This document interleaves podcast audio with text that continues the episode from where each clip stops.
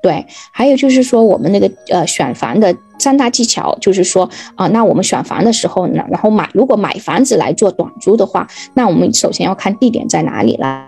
啊啊，前面这个前面已经强调了，为什么地点是重要的性呢？还有就是房间的数量呢？如果是你是租给学生的话，或者是你想要封租的话，封一间一间出租的话，那个房间当然是越多越好，卫生间越多越好，是吧？那如果是啊，刚刚还有一个潜在的房间，是你有没有一个啊，有没有一个 flex room 可以把它改成？房间啊，你有没有书房可以把它改成房间啊？啊，你可不可以就是说啊，你你就是就是有有没有一个那种那种店可以改成一个房间呢？这些都是一个都是一个潜在的房间，因为你多出一个房间，你就更赚钱嘛，是吧？那因为在我在原来在洛杉矶那边的话，我单租要比我整租，我整租才才那个三百多块钱一个晚上一个三房的哈，三百多块钱一个晚上。那我分租的话，那那我比那个整租，然后因为我就分租之后我就。把那个，因为很多的地方，它很多的传统的这个房子啊，它就会有两个客厅，一个 great room。那我把另外一个客厅改成一个房间，然后还有在洛杉矶那边都可以做 ADU 的。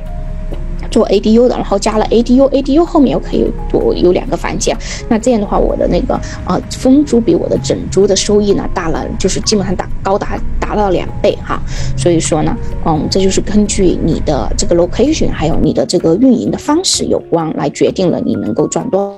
多少的钱哈？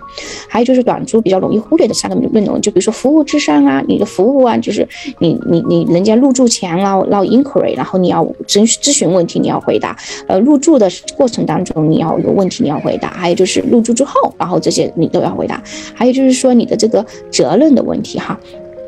就是你的这些，嗯，就是还有就是你，还有就是 insurance 这些保险的问题啊，这些都是很重要的。那我们也知道 M B B 呢，它会给我们就是这个这个平台哈，它会给我们一百万的这个保险哈，所以说这些都是我们很都要去关心的一个问题。